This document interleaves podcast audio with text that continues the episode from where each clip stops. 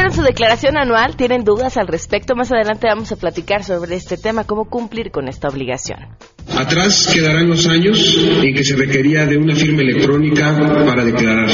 La necesidad de ir a la oficina del SAT por una contraseña o para presentar la declaración anual. Guille Gómora nos pone en contexto con la situación de Duarte, nuestro villano favorito. Híjole, no sé si ponerle favorito. Miren que lo de villano sí. ¿Qué dice la ciencia sobre las personas impuntuales? Enrique Ansures tiene la respuesta. Además tendremos buenas noticias y muchas cosas más. Quédense con nosotros porque así arrancamos a todo terreno. MBS Radio presenta a Pamela Cerdeira en A Todo Terreno, donde la noticia eres tú.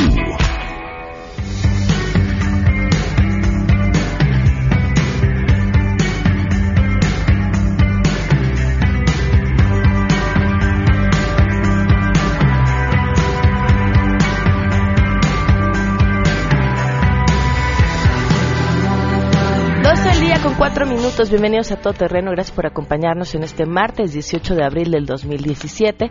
Los invito a que se queden aquí hasta la 1 de la tarde. Tenemos muchas cosas que comentar. El teléfono en cabina 5166125. El número de WhatsApp 5533329585. El correo electrónico a todoterreno arroba. Y en Twitter y en Facebook me encuentran como Pam Cerdeira. Oigan, ¿qué imagen, seguro, digo, va a estar nominada los premios de la semana y normalmente no nos gusta andarlo quemando a lo largo de, de la semana, pero seguramente la habrán visto y es una verdadera joya. Esta imagen en la que están eh, Donald Trump, su esposa y su hijo, y comienza a escucharse el himno de Estados Unidos, la, el, el, hijo y la esposa se ponen la mano en el, en el pecho y Trump no. Entonces Melania le da un golpecito con la mano, en su mano, así como, órale, vas, ¿no? Tu mano. Y entonces ya lo pone. Pero todo queda maravillosamente captado en video. Eh, vamos a ver si podemos compartírselos a través de las redes sociales. Y es que fíjense, durante la campaña, a, si a alguien hicieron menos, fue a ella, ¿no? Porque, porque había sido modelo, eh, que si se había dedicado a no sé qué cosa, que si estaba hueca, que si no sabía. Y, y, y, y, y, pasa el tiempo y uno escucha hablar a Trump y uno ve este tipo de cosas y entonces piensa todo lo contrario. Pero bueno, ahí está, ya les vamos a dar esta imagen para que, para que la puedan revisar ustedes. Le agradezco enormemente a Fernando Avilés, él es paramédico, que nos tome la llamada para contarnos lo que le sucedió. Fernando, muchísimas gracias. Buenas tardes. Bueno, Fernando. Ahí estaba, ahí estaba ya. Ah, ya lo cortamos. ¿verdad? Ahí estás, Fernando, te escuchamos. ¿Cómo estás? Buenas tardes. ¿Qué tal? Buenas tardes. Gracias por acompañarnos, Fernando. ¿Qué fue lo que les pasó? Pues el día de ayer íbamos a hacer una práctica de rappel en una de nuestras ciudades de rescate. Nosotros somos eh, paramédicos de una compañía privada. Eh, desde hace 17 años tenemos nuestra compañía y ayer y, tenemos una unidad de rescate que es la que usamos para cubrir carreras y eventos especiales, carreras de autos. La unidad de rescate es un vehículo muy equipado para liberar personas en casos de accidentes graves. Y ayer íbamos a hacer una práctica ahí en la UNAM porque eh, pues nos gusta hacer prácticas de rappel periódicamente y nos avisó un señor que había un accidente eh, pues a un par de cuadras llegamos a este accidente y se trataba de un auto compacto que se había impactado con un árbol lo había abrazado en un choque de alta de alta energía y había una persona adentro. Entonces pues evidentemente bajamos rápido nuestro equipo de rescate empezamos a hacer las maniobras necesarias para liberar a esta víctima y y pues eh, después de eso eh, llegó una ambulancia del ERUM, le prestamos algo del equipo que utilizamos para que al paciente, pero pasó mucho rato en este entre que hacíamos el, el trabajo de, de, salvamento y pues hablamos por radio a nuestra compañía pues a ver si había una ambulancia de nuestro servicio cerca porque nos faltaban manos pues para, para hacer esta maniobra. Uh -huh. Entonces, eh, ya finalmente cuando llegó nuestra ambulancia ya se había ido, ya había llegado la del ERUM, ya habíamos entregado el paciente y pues ya nos fuimos, nos seguimos de nuestra práctica y nos avisó por radio la ambulancia que estaba ahí que lo, los estaban llevando al corralón y le dijimos, oiga, pues, ¿qué, ¿qué hicieron mal, no? Porque el operador participó al final del día en pues, liberar el árbol y ayudarnos, ¿no? Entonces nos dijo que, que tenían una orden los policías de remitir a las ambulancias al, al corralón para para eso le dije, bueno, pues preséntele los documentos. Los documentos están en regla, pues nosotros somos una empresa privada que ha hecho esto profesionalmente desde hace 17 años. Uh -huh. y pues eh, evidentemente todo está al corriente, pero aún así el, el señor dijo que pues tenía que llevar al corralón, llamaron una grúa, nos llevan al corralón y pues nuestro vehículo está detenido. Es decir, eh, eh, somos una ambulancia pues aparentemente de de las patitos, ¿no? Entonces, eso fue lo que nos pasó. ¿Eso, ¿Eso fue lo que les dijeron? ¿Cuál fue el motivo que les dieron para llevárselos al corralón? Pues mire, que como no había un motivo, digamos que eh, oficial, es decir, eh, que faltara algún documento, que algo estuviera irregular, la causa de ingreso al, al, centro de, del corralón es estar mal estacionado en el carril del metrobús, o sea, estorbar la habilidad del metrobús. Todo esto durante las maniobras de rescate, que yo calculo habrán durado, bueno, el tiempo corre rápido en la mente de uno cuando está está trabajando, puede haber sido unos 15, 20 minutos más o menos, el tiempo que estuvimos obstruyendo el carril de, para hacer la maniobra de rescate. Lo mismo los demás vehículos que participaron en la asistencia, llegaron los bomberos, llegaron las, unas camionetas de protección civil de la delegación Tlalpas, eh, Pero pues, solo se, solo se fueron contra su ambulancia. Efectivamente, nuestra ambulancia es la que es irregular, según la autoridad, y, y bueno, pues eso es lo que nos ha pasado. ¿Les, ¿Les intentó el policía pedir dinero en algún momento? No, en ningún momento, en ningún momento. Eh, ellos simplemente dijeron, tengo instrucciones de la cámara del C2, eso fue lo que nos explicaron, mm. y tenemos que llevarlos al centro de detención de vehículos porque pues están obstruyendo el carril de metro. Así el sentido común, a, de, ese nivel. Oye, ¿cómo está la persona que se había accidentado? Pues eh, yo me acuerdo perfectamente de él, se llama Carlos, era un muchacho joven, habrá tenido unos 25, 30 años tal vez. Yo lo encontré muy lesionado, él, debe, él, sé que se llama Carlos porque pues cuando uno está haciendo maniobras de rescate tiene que comunicarse con el paciente y decirle lo que va a pasar. Vas a escuchar un ruido, vas a oír un golpe, vas a sentir que se jala aquí. Probablemente se te moleste porque también le ponemos un suero y cosas que hay que hacer, un chaleco de extracción, que es un dispositivo para sacarlo del vehículo. Y, y Carlos, pues a simple vista tenía probablemente eh, fracturada la cabeza del fémur, probablemente la cadera, tenía trauma torácico, tenía un trauma en la cabeza también porque se estrelló con el con el parabrisas y su tórax deformó el, el volante al, al impacto.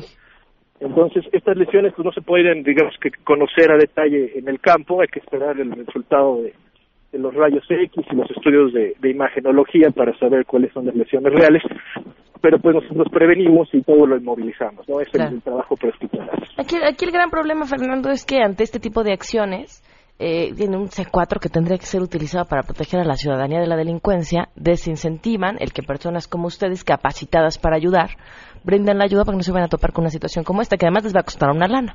Pues sí, hay que pagar las multas. Yo ya le dije a mis compañeros, oigan, pues ya no ayuden, pero también esto es, es un poco antiético, ¿no? Porque uno como profesional de la salud está en un asunto de omisión. Si uno ve una víctima y somos un vehículo médico, pues yo creo que estamos obligados bien o mal asistir a la persona, ¿no? Entre tanto se llegue la autoridad que se haga cargo, no sé, en este caso el ERUM, que fue quien se hizo cargo. Y, y nosotros pues tenemos la obligación moral, lo hemos hecho eh, eh, entrenar, ¿no? Para asistir a otras personas, no para pasar y hacer como que no vemos. Imagínese usted que pasa una unidad de rescate que trae todo el equipo. Y se pase de largo porque no los vayan a multar.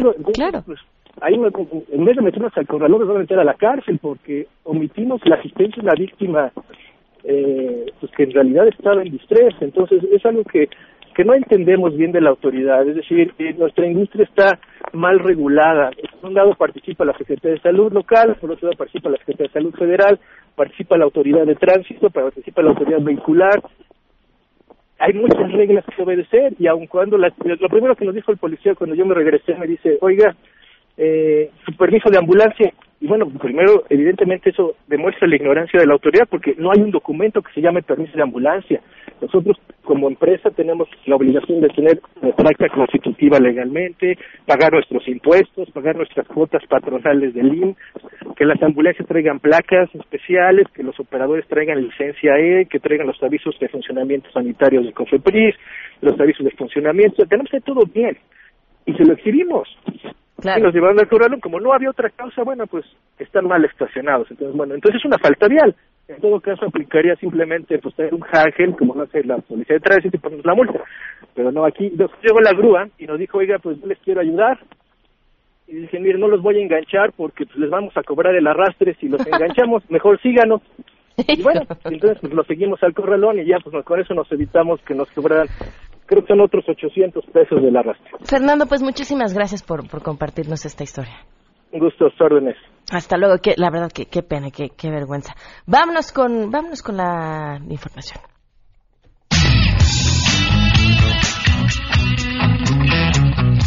Los gobiernos de Argentina, Brasil, Chile, Colombia, Costa Rica, Guatemala, Honduras, México, Paraguay, Perú y Uruguay manifestaron su profundo pesar y rechazo por la muerte de seis ciudadanos en el marco de las jornadas de protesta que tuvieron lugar los últimos días en Venezuela y expresaron su solidaridad y condolencias a sus familiares. Asimismo, teniendo en cuenta que para el miércoles 19 se anuncia una jornada de marchas por parte del oficialismo y de la oposición, hicieron un llamado a la administración de Nicolás Maduro para que garantice garantice el derecho a la manifestación pacífica tal como lo consagra la Constitución y que impida cualquier acción de violencia en contra de los inconformes. También pidieron a la oposición ejercer con responsabilidad su derecho a manifestarse y así lograr una jornada pacífica donde la gente se exprese con tranquilidad. Finalmente exhortaron al gobierno venezolano para que rápidamente se definan las fechas para dar cumplimiento al cronograma electoral que permita una pronta solución a la grave crisis que vive aquel país y que preocupa a la región, informó René Cruz González. Desde las alertas de la Organización Mundial de la Salud sobre el riesgo de obesidad por el tiempo dedicado a los videojuegos hasta estudios publicados en The American Journal of Clinical Nutrition sobre el vínculo de las sesiones dedicadas ante la pantalla, es innegable el aumento de la ingesta de alimentos de menores de 12 años pese a no tener apetito durante el tiempo dedicado ante consolas y computadoras. Esta práctica refuerza en menores de edad y jóvenes el sedentarismo y el consumo de dietas hipercalóricas, por lo que un grupo de expertos de la Facultad de Psicología de la UNAM propone revertir las consecuencias consecuencias negativas para aprovechar el gusto de niños y adolescentes por los videojuegos y erradicar el sobrepeso. Así nace 123 por mí, plataforma de libre acceso diseñada para que la población infantil tome conciencia sobre la obesidad. Prácticamente tiene un año en que una docena de personas, entre psicólogos, programadores y nutriólogos, han aportado sus conocimientos y propuestas para desarrollar esta plataforma que nace en la UNAM 123 por mí, la cual se espera que esté lista y a disposición del público vía Internet en pocos meses. Les ha informado Rocío Méndez. La Secretaría de Movilidad de la Ciudad de México informó que no habrá aumento en las tarifas del metro, Metrobús, el sistema M1 que integra el trolebús y en el banderazo de los taxis pero después de 90 días de instalar una mesa de diálogo con concesionarios del transporte público colectivo, se prevén ajustes los cuales serían publicados este miércoles en la Gaceta Oficial de esta capital. La CEMOVI explicó que el incremento se dará por el aumento en el precio de los hidrocarburos que se registró a partir de enero de este año, pero no serán ajustes que afecten de forma significativa al usuario. De acuerdo con la dependencia, la factibilidad del incremento solo se dará para garantizar el abasto del transporte en la ciudad y de ninguna manera para incrementar la utilidad de ese sector. Así, garantizar el servicio de transporte colectivo concesionado y evitar el desabasto del mismo en esta ciudad. Toda vez que pues los concesionarios han amagado que si no existe un incremento se irán a pagar. Reportó Ernestina Álvarez.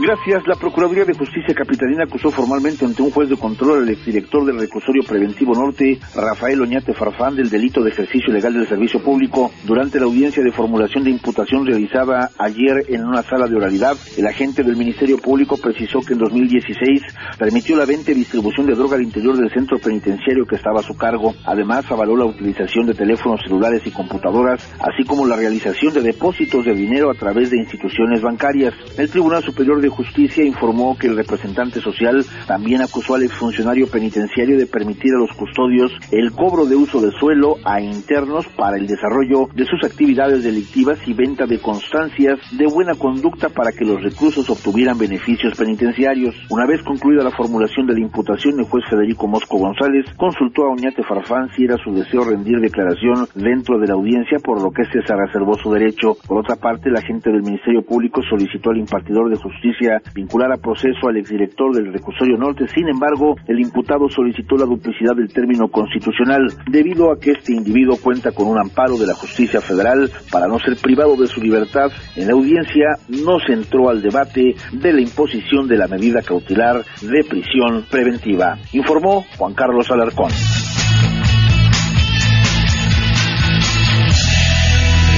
Dos el día con 17 minutos y claro que tenemos buenas noticias la primera, la primera buena noticia tiene que ver con la generosidad de Sergio Zurita. Porque salía él de disparo, entraba yo al programa, nos cruzamos, se cruzaron nuestros caminos y me dijo, Pamela, ¿Regalas cosas al público? Tú, pues a veces. Y me dice, tengo algo para tu público. Y la verdad es que es un regalazazazazazazazo. Como la niña del anuncio de la margarina, así le hice cuando vi cuál era el regalo. Pero dije, pues a veces. Y cuando vi cuál era el regalo, se los arrebaté. Boletos para que vayan a ver Billy Elliot el día de mañana. ¿Eh? Hasta aquí en cabina hicieron, ¡Ah! no inventes. Bueno, tenemos cinco pases dobles. Entonces llamen al teléfono en cabina para que saluden a Talía, que se ve aburrida esta mañana, 5166-1025. Y, y así de sencillo, las primeras cinco personas que llamen, ojo, ojo, ojo, tienen que poder venir por los boletos hoy. Porque, pues, bueno, hoy o mañana, más tardar, porque pues ya mañana, mañana es eh, la presentación para ver Billy Elliot en el Centro Cultural Teatro 2. Uy, debe ser un gran espectáculo. Así que bueno, ahí está la primera buena noticia. La segunda tiene que ver con lo que ha estado llevando a cabo un equipo encabezado por es el equipo académico Ciencias de la Visión del Departamento de Optometría de la Universidad Autónoma de Aguascalientes. Ellos investigan los cambios en la conducta y atención de niños con autismo a través de un tratamiento que tiene que ver con el uso de unos lentes que desvían la luz. Elizabeth Casillas, quien es catedrática de esta institución e integrante de la investigación, dice que estos lentes, a la hora de desviar la luz, provocan cambios en la conducta y atención en los niños. Además, hay evidencia de que los niños eh, con problemas de convergencia visual que han tenido usado perdón estos lentes han modificado su atención percibiendo su entorno de una mejor manera. Qué pasa eh, los niños con autismo eh, ya lo hemos platicado varias veces no para cada niño es completamente distinto, pero en, muchos casos hay un tema con la visión. Eh, tienen una visión focal, es decir, enfocar su vista en la parte central y ignoran la periferia, lo que provoca una desintegración sensorial, o sea, un, un desajuste en la integración de la visión con los demás sentidos. Es por esto también que a muchos de estos niños no les es fácil hacer contacto visual y, tiene que ver con eso. Y bueno, en mayo próximo van a iniciar las primeras evaluaciones visuales a los niños y consecuentemente se realizará una segunda evaluación y a partir de ello van a poder cuantificar el efecto que tienen estos lentes en el comportamiento, atención y postura de los niños. Vamos a buscarlos. Hay que estar en contacto con ellos para saber eh, qué más sucede con este trabajo, que de verdad es por demás interesante. 12 con 20, vamos una pausa y continuamos a todo terreno. Más adelante, a todo terreno. Hoy es día de Guille Gómora y va a hablarnos, pues, de quién más sino de Duarte. Si te perdiste el programa A Todo Terreno con Pamela Cerdeira, lo puedes escuchar descargando nuestro podcast en www.noticiasmbs.com. Pamela Cerdeira regresa con más en A Todo Terreno, donde la noticia eres tú. Marca el 5166125.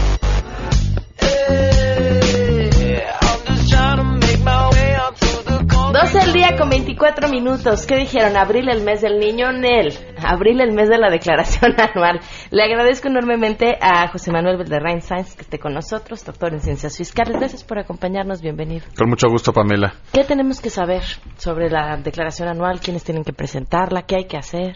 Sí, bueno, este es el este es el mes de la declaración anual y es importante saber quiénes van a presentar la declaración anual y también cuál, cuándo es el plazo para presentar la declaración. Normalmente es el 30 de abril, pero al ser el 30 de abril día domingo, eh, y el día lunes, primero de mayo, día inhábil. El último día, en este caso, en este 2017, va a ser el 2, el martes 2 de mayo. Se pasa algunos días por esta situación de que es domingo y luego el, lunes inhábil. Ahora, ¿quiénes deben de presentar declaración? En principio, todo mundo debe presentar una declaración anual, aunque hay ciertos casos en los que, eh, pues hay ciertas excepciones para presentar la, declaración anual.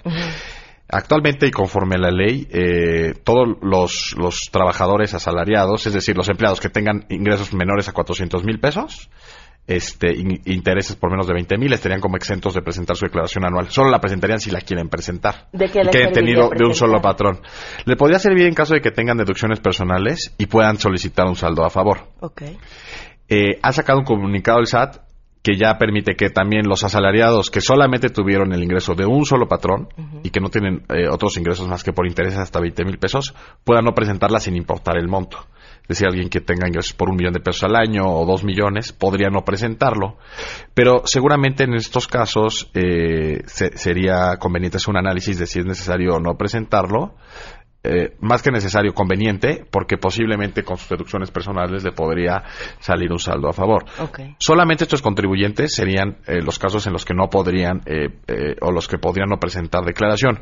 Adicionalmente, esta nueva regla y que se ha estado diciendo como mucho, se ha estado hablando mucho en, en los medios de que si tienes más de 400 no puedes publicar. Aún estamos esperando en que salga una regla formal por parte de SAT, que seguramente saldrá en la próxima resolución miscelánea. Entonces, ahorita, pues es nada más como un comunicado de manera informal, pero es importante. Si no vas a presentar, pues estar, y estás en este supuesto, asegurarte de que efectivamente salió la regla. Ahora es mucho más fácil hacer la declaración anual, principalmente aceleradas. Es como muy sencillo, porque ya muchísimas cosas te vienen automáticas eh, pues tanto tus ingresos como tus retenciones, incluso muchas deducciones personales. Tú ya nada más como que escoges, ah, este doctor, este, pues sí entra, le pagué la colegiatura de mis hijos, el transporte escolar obligatorio, etcétera, ¿no? Entonces es como mucho más sencillo. ¿Quiénes deben de presentar declaraciones anuales? Todos los demás que hayan tenido otro tipo de ingresos tienen que presentar si rentaste, si tuviste igual un ingreso por enajenación de, pues, de algún activo, eh, si tuviste algún dividendo, si tienes, por ejemplo, dinero en el extranjero, estarías obligado a pagar por el por la devaluación que hubo el año pasado, porque igual tú tenías 10 dólares, por decir un ejemplo, que valían 15 pesos, y al 31 de diciembre ya valían 20 pesos. Entonces, para efectos mexicanos o de pesos, pues ganaste 5 pesos, aunque tengas los mismos 10 dólares. ¿Y cuánto tienes que pagar por eso? Eh, es la tarifa. Es la tarifa y varía en el, en el nivel de ingreso que tenga cada persona, que va desde el 2% hasta el 35%. Por ejemplo, la gente que tiene acciones. La gente que tiene acciones eh, no tiene que pagar si solamente tuvo acciones hasta que haga efectiva la venta de las acciones. Entonces, si tú tienes acciones eh, y no recibes ningún dividendo ni enajenaste, es decir, vendiste tus acciones, no tendrías que realizar un pago. Es hasta el momento en el que vendes, se calcula contra el precio de venta y ves si hay periodo o ganancia. Las acciones en, em, se, se, paga igual a tarifa normal, excepto si están en bolsa o en mercados reconocidos como en la bolsa de Estados Unidos, por ejemplo, ahí nada más se pagaría el 10%. Oye, ¿y cómo calificas todo el trabajo que se ha estado haciendo por parte del SAT para facilitar eh, la declaración a los ciudadanos? Pues ha sido un trabajo importante, este, de hecho, pues mucho más gente está, está declarando. Eh, y pues lo que se está intentando es que sea mucho más sencillo y mucho más este automático. Realmente para quien está, podemos decir así, muy sencillo es para los empleados, en los otros regímenes sí se puede complicar bastante el tema el tema de declaración, por lo cual pues sí es conveniente este tener un contador. Sí, acercarse a un especialista, quien tenga inversiones en el extranjero, dividendos, este, o sea, algún otro tipo de, ingresos más complicados, este, pues sí, sí este hacerlo con, con un especialista. si solamente tuviste ingresos por salarios y no recibiste realmente intereses ni nada, ya es, es muy sencillo hacerlo. ¿Qué, son, ¿Qué tipo de cosas pueden deducir la mayoría de las personas? Porque, bueno, sabemos, depende de aquello a lo que trabajes, pero si trabajas por nómina dentro de una empresa y dices, bueno, igual em, puedo recibir algo de vuelta, ¿Qué son las cosas que puedes Sí, esas son las que se conocen como las deducciones anuales. Cada régimen tiene sus deducciones. Si tú eres arrendamiento, si tú eres este, salarios, por ejemplo, no tendría ninguna reducción, ninguna deducción mensual, pero tiene las anuales que todas las personas físicas, cualquier persona física que declare, va a tener esas deducciones. Las principales deducciones son gastos médicos, y es muy importante que hayan sido pagados con tarjeta de crédito, transferencia o cheque. Porque incluso que en el recibo del médico del hospital se, ponga el método de pago porque si no muchas veces están rechazando este tipo de facturas. Eh, esa, es, la deducción este, principal, pero también están los intereses reales por crédito hipotecario, eh, el transporte escolar obligatorio, las colegiaturas de los niños este, topadas dependiendo del nivel y por cada uno. Eh, y el seguro de el seguro de, gastos médicos. Esas son las principales. tenemos otras como funerales, etcétera, pero ahí como que normalmente se, se están las las deducciones este, personales principales. Ok, pues muchísimas gracias. Yo creo que esta información sin duda le va a ser útil a toda la gente que nos está escuchando. ¿Hay alguna manera en la que te puedan contactar o localizar? sí, con mucho gusto en la oficina el, eh, el 2978-0007 o en mi Twitter arroba Ahí con mucho gusto podemos este, atender cualquier pregunta del auditorio. Muchísimas gracias. Muchas gracias. 12 con 31, la News Van está en la calle 314, bueno, entre la calle 314 y la 313, en la colonia Nueva Atzacualco, ¿sí? ¿Lo dije bien? Nueva Tzacual con la delegación Gustavo Madero, calle 314 y calle 313. Traen cosas para ustedes, regalitos y cosas así, así que cáiganle. 12 con 31 volvemos.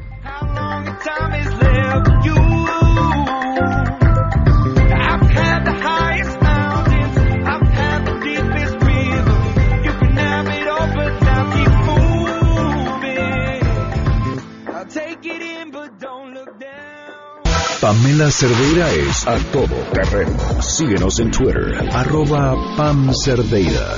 Regresamos. Pamela Cerdeira está de regreso en A Todo Terreno. Únete a nuestra comunidad en facebook.com, diagonal Pam Cerdeira. Continuamos. En contexto. En contexto. Periodismo de opinión con Guillermina Gómora. A Todo Terreno. 12 con 35, la gran Guille Gómora ya está con nosotros. ¿Cómo estás, Guille? Aquí estamos pues con la comedia de enredos que comenzó el sábado pasado sobre nuestro querido Javidú con ansias locas esperaba este, este martes. quiero escuchar lo que tiene que decir al respecto. Que se nos ha convertido en el villano favorito, Javier Duarte de Ochoa. Sí, es cierto. Ahí péguenle al gordo y literalmente, literalmente. Oye, este ¿de qué se reía? Pues yo creo que, eh, según lo que explica la psicología, pues sería la risa de la horca. O sea, cuando sientes que el estilito así, ya, ya, ya, así de empiezas a a que te hace falta aire, yo creo que era eso. Decía el gran Costes, le explotó la tacha a medio camino, ¿no? Pues yo creo que, mira, es una risa, yo la he eh, calificado como una risa ofensiva y reveladora. Ofensiva para los millones de mexicanos de ver un tipo como este que burló a la justicia desde que era gobernador en funciones hasta el día de hoy. Y reveladora porque pues refleja el cinismo que le caracterizó y que le caracteriza seguramente porque sabe que esta entrega, a mí, yo, eh, habrán de disculparme las autoridades oficiales, pero el tema de la captura o la definición, la definición de captura en este caso, yo sí la miro con sospechosismo como muchos otros. ¿Por qué, me parece a mí, mira, por ejemplo, hay un dato que voy a, apuntar a esta, este sospechosismo mío que publica Loret de Mola en su columna en el Universal, donde habla de que pudo haber un pacto, o da con la información privilegiada que él posee, habla de este pacto que pudo haber sido y el enlace la señora Karime Macías. Esta, aquella de merezco abundancia. Yo creo que su deseo se le cumplió. Luego escribió merezco abundancia sin el de al lado, ¿no? Merezco abundancia en la soltería. Algo así más o menos. Esos son los planes que ya no vimos de, que, que escribió ahí en el diario. Entonces, em, por eso es que yo tengo esa ligera sospecha y desde el sábado pasado la manifesté, cuando ella no apareció. Y, y, le, por qué mi sospechosismo? Porque el gobernador en funciones, Miguel Ángel Júnior Linares, ha señalado desde que encontraron estos diarios allá en Veracruz, en las bodegas, que la señora estaba implicada en esta red de lavado de dinero, que es un delito por los que se le acusa a Javier Duarte y se le habrá de juzgar en nuestro país cuando no lo traiga. Sí, nos han dicho la cantidad de millones que gastaba la mujer en tarjetas de crédito entre venir a la Ciudad de México a hacerse el pelo y las uñas hasta el shopping que está en los Estados Unidos. De esos que todos quisiéramos decir de todo con el poder de tu firma y sin enterarte cómo o cuándo se, va a pagar. Sí. eso sería maravilloso para millones de mexicanos, pero muy triste para los veracruzanos. Cerca de 8 millones de personas habitan en Veracruz. El 58% está en pobreza y el 17% de estos 8 eh, millones están en extrema pobreza. Imagina cuando ven esta danza de cifras. En un estado con riqueza eh, en recursos energéticos, con uno de los principales puertos del país, con este, riquezas naturales, riquezas en turismo, y que el 58% de la población viva en pobreza, con estos desvíos multimillonarios que hizo el eh, entonces gobernador Javier Duarte de Ochoa, en colaboración con su esposa, porque todo mundo sabía, por lo menos en Veracruz y seguramente en lo que es la estructura del sistema político mexicano, que la señora tenía una oficina especial en el Palacio de Gobierno. Mm. Eh, la señora participaba en las reuniones de gabinete, en los encuentros con los diputados, en encuentros con otros mandatarios. O sea, ella era el poder tras el trono. Y que hoy esté libre y que la autoridad diga no tenemos ningún indicio en contra de ella. Oye, a ver, ya está lo que le han quitado, hablaban 112 cuentas bancarias, o sea, una cosa así, ¿no? Una locura. Cuatro propiedades. Tienen mucho más. Claro, mira. ¿Qué, pasa con este trámite o qué es lo que sucede que lo hace ver tan lento, por no decir inexistente? Pues yo creo que tiene que ver con todos estos protocolos diplomáticos cuando tú tratas de extraditar a alguien. Me parece aquí que el proceso en nuestro país fue lento me parece. Y yo creo que la presión social obligó ya a nuestro gobierno pues a echarle el guante, a detenerlo, en la forma en que haya sido, a detenerlo. Fíjate, la investigación que presentó hace meses Yunes Linares, Miguel Ángel Yunes Linares, donde acusaban a Duarte de, tener, de haber utilizado a familiares y conocidos. Por eso yo insisto, ¿por qué a la señora Karime Macías hoy dicen que no se le puede fincar ninguna responsabilidad, ni a sus primos, ni a sus suegros, ni a sus tíos, ni a los hermanos de Javier Duarte? Porque todos están involucrados, fíjate, en lo que se le conoce hasta ahora, hay 25 propiedades dentro y fuera del país. Y ya vimos qué propiedades. Recordemos aquel rancho La Mesa en Valle de Bravo, Estado de México. Valoradas estas 25 propiedades en 159 millones de dólares. No todas están a nombre de Javier Duarte. La línea aérea en la que volaron sus familiares a Guatemala es de su socio y suya. Es de su socio y suya. yo entiendo, no le podemos, si no hay nada en su nombre no podemos hacer nada, pero ¿cómo justifican el tipo de vida que se dan? No, ahí es donde tendrían que agarrarlo de manera mucho más sencilla. Si su empresa de aviones sigue funcionando, tanto que se llevó a su familia a Guatemala. Fíjate, tan solo en 2015, la Auditoría Superior de la Federación, que es un organismo pues eh, eh, público, una institución del sistema eh, que nos gobierna, reportaba un daño patrimonial de 9.231 millones de pesos. ¿Por qué no hicieron algo? Pero esto ya era en 2015, los reportes de los desvíos millonarios que terminaron sumando más de 35 mil millones de pesos estaban desde 2012-2013. Él llega al gobierno en 2010. Entonces, ¿por qué no se actuó? Se hubo desvíos a empresas fantasma. ¿Dónde estaba la Secretaría de Hacienda? para eh, eh, llamarle a cuentas y exigirle que reportara es dónde había ido a parar el dinero. Desvió dinero del sector salud, desvió dinero del sector educación, o sea, dos sectores prioritarios para cualquier sociedad. Ustedes no saben, pero en el bajo mundo de la especulación se le conoce a Guille Gómora como Madame Sassou.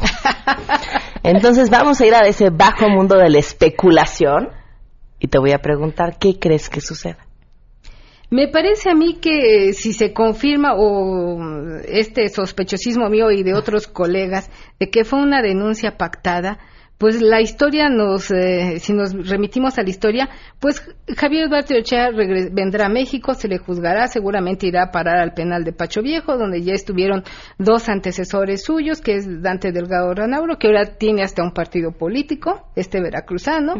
estuvo también Flavino Ríos, que pues casualmente, coincidentemente, en la semana en que detienen a Javier Duarte, pues él sale de la cárcel producto de una afección cardíaca. ¿Coincidencia? Bueno, luego recordemos el caso de Raúl Salinas de Gortari. Usted disculpe, le regresamos lo que le quitamos. Sí, El señor estuvo en la cárcel, eh, si mal no recuerdo, ahora casi dos sexenios, doce años, pon tú que hubiera estado quince años. El señor hoy anda en su Mercedes-Benz blanco. Tú lo puedes ver en los desayunaderos, en los comederos políticos, impecablemente vestido, gallardo caminando, como si no hubiera pasado nada. Y le regresaron todo su dinero.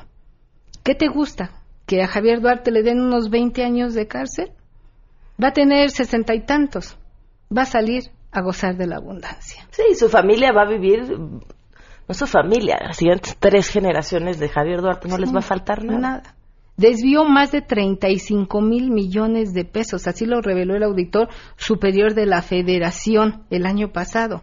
Juan Manuel del Portal incluso decía que es el desvío mm, en monto más alto detectado en los 16 años que lleva en funciones la Auditoría Superior de la Federación. Por eso mi pregunta, ¿quién no hizo su tarea cuando estando en funciones este exgobernador veracruzano, debieron haberlo remitido a la cárcel, investigarlo y obligarlo a regresar este dinero que hoy tiene a Veracruz en números no rojos, púrpuras. Sí, coincido contigo. Guille, la del estribo. La del estribo, pues estos demócratas que ya sabes se exigen y condenan lo que se hace en nuestro país, como Alberto Anaya, el dirigente del Partido en el Trabajo. ¿Dónde crees que anduvo hace unos días? ¿En dónde? En Corea del Norte. Con el camarada. Pues, con, el caballero, como le diría Trump. Sí. El caballero. Con, el presidente coreano haciendo sus pruebas de, de misiles nucleares. Increíble. No hay congruencia en el discurso. No. Y si me permites otra, ya sé que los peje seguidores me van a lapidar. Dicen que eh, explicación no solicitada, culpabilidad manifiesta. Ahí anda ya en las redes un video de Andrés Manuel López Obrador advirtiendo que seguramente Duarte lo va a incriminar, pero que no le crean, que no es cierto. Entonces yo me recordé aquella sabiduría popular, explicación no solicitada.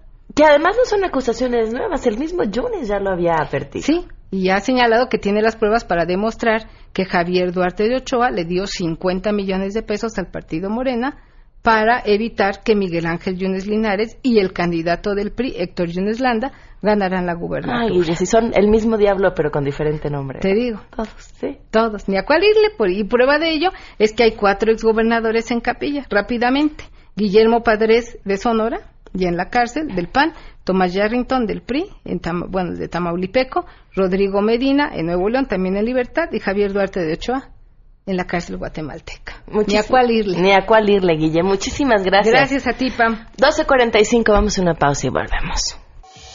Si tienes un caso para compartir, escribe a todoterreno.mbs.com. Pamela Cerdeira es a todoterreno. En un momento continuamos. Estamos de regreso. Síguenos en Twitter, arroba Pam Cerdeira, todo terreno, donde la noticia eres tú. Continuamos.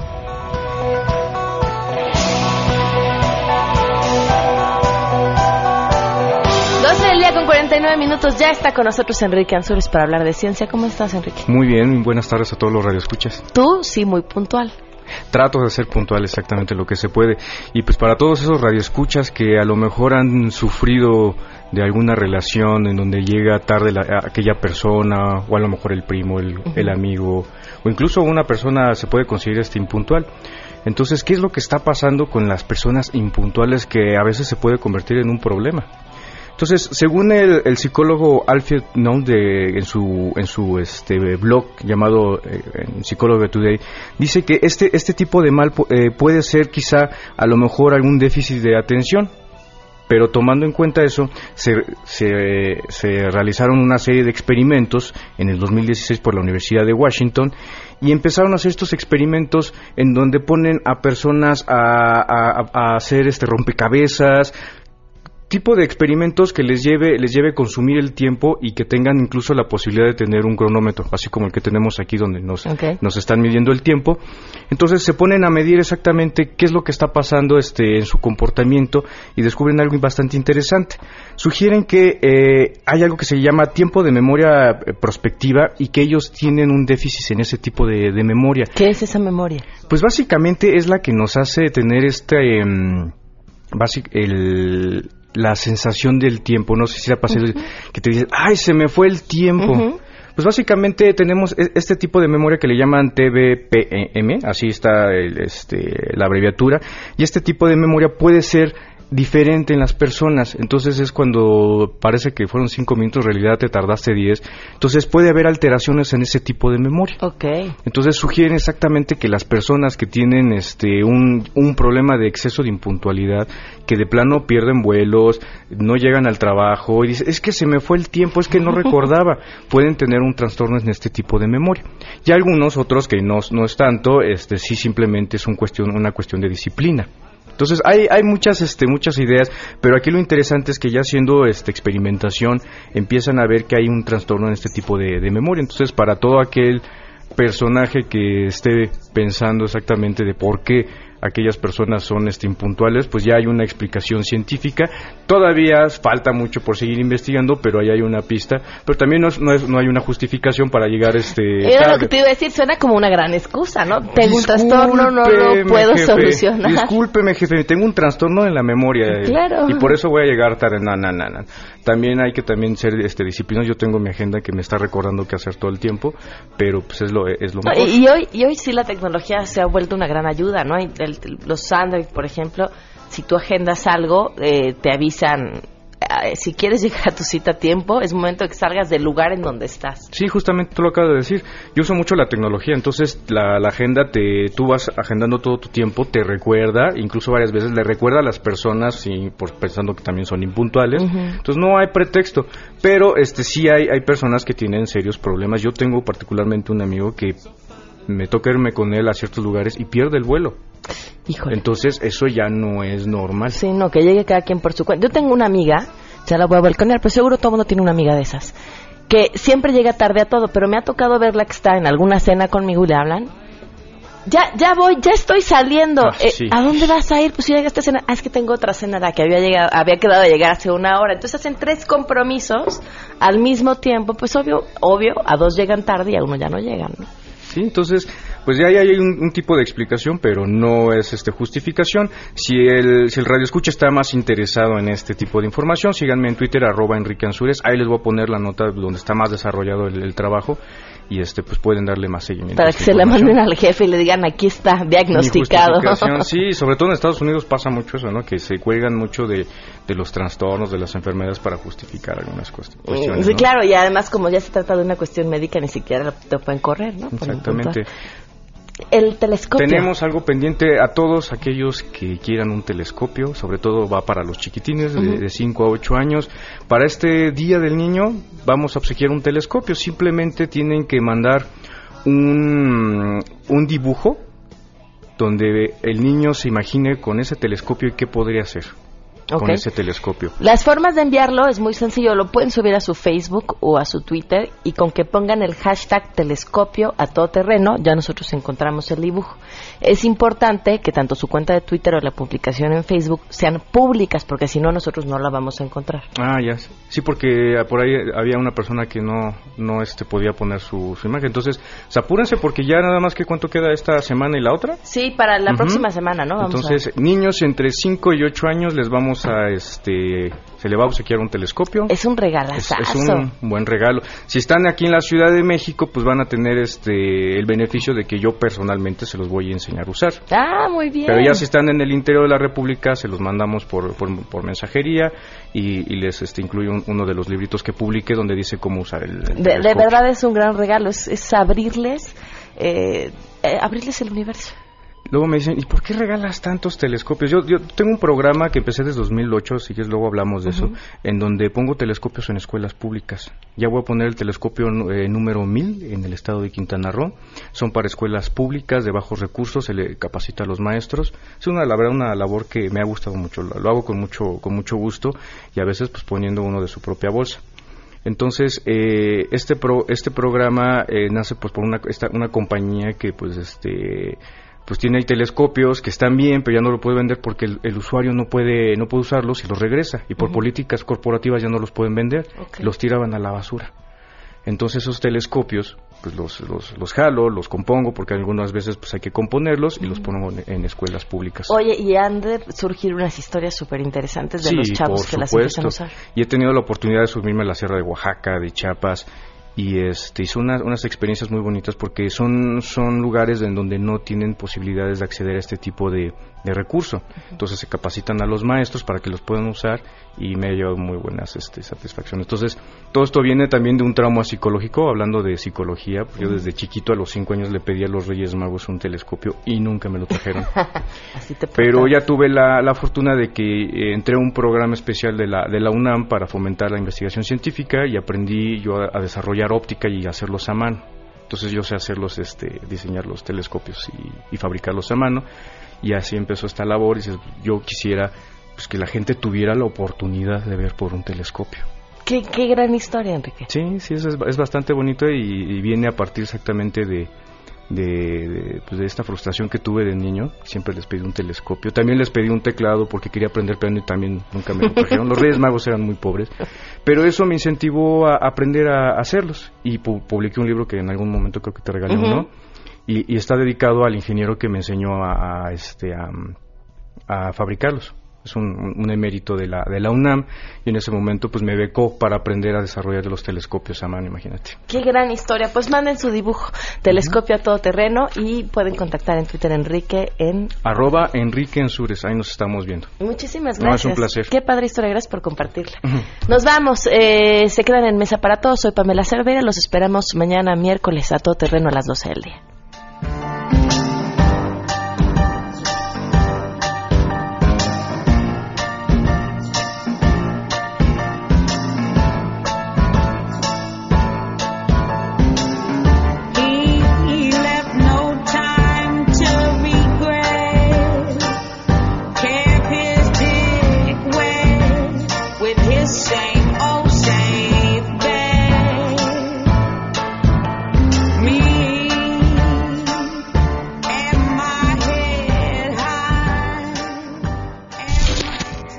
MBS Radio presentó a Pamela Cerdeira en A Todo Terreno.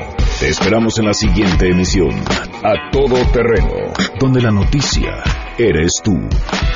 MBS Radio, en entretenimiento, estamos contigo.